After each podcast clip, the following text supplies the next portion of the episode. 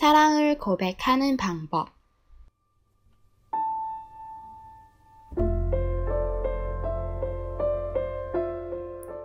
양을 한 마리 그렸다. 쫑긋하고 가는 귀를 그리고 통통하는 짧은 다리, 까만 눈을 그렸다. 온몸을 꼬불꼬불한 털로 덮는 일은 조금 어려웠다.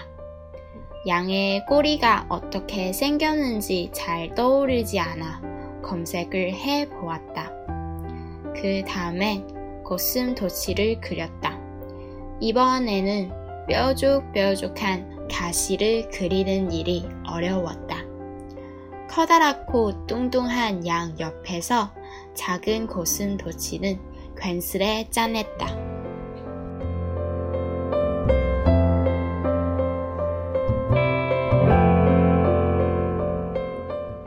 양털은 연한 민트색으로 고슴 도치는 노란색으로 칠했다. 스케치북 위에서 두 마리가 도란도란 떠드는 것만 같다. 이름도 지었다. 양은 보들리, 고슴 도치는 따고미. 보들보들한 보들이가 따곰따곰한 따고미를 안아주었으면 좋겠다는 생각도 했다.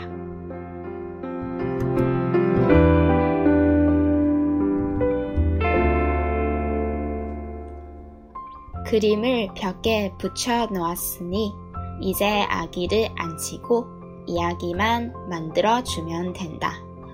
어부부부 하며 도화지에 손을 대고 내가 들려주는 이야기에 집중하지 않겠지만 말이다.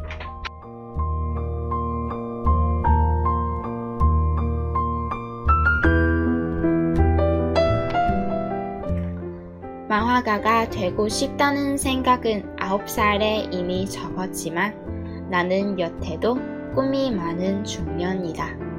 장래 희망은 쉼 없이 나를 찾아와 나는 하고 싶은 일이 널렸다. 오래전부터 나는 사랑한다는 말을 하고 싶어서 소설을 썼다. 그리고 내 사랑을 들키고 싶어서 에세이를 쓰고 그러고도 남은 사랑을 마저 다 꺼내주고 싶어서 또 한눈을 판다.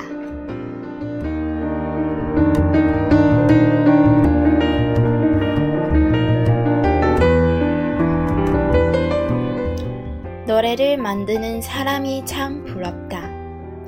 목소리를 빌려 고백을 할 수 있다니. 시를 쓰는 사람도 그렇게나 부럽다. 내 속마음이 아닌 듯 능청스럽게 귀엔 말을 할 수 있다니.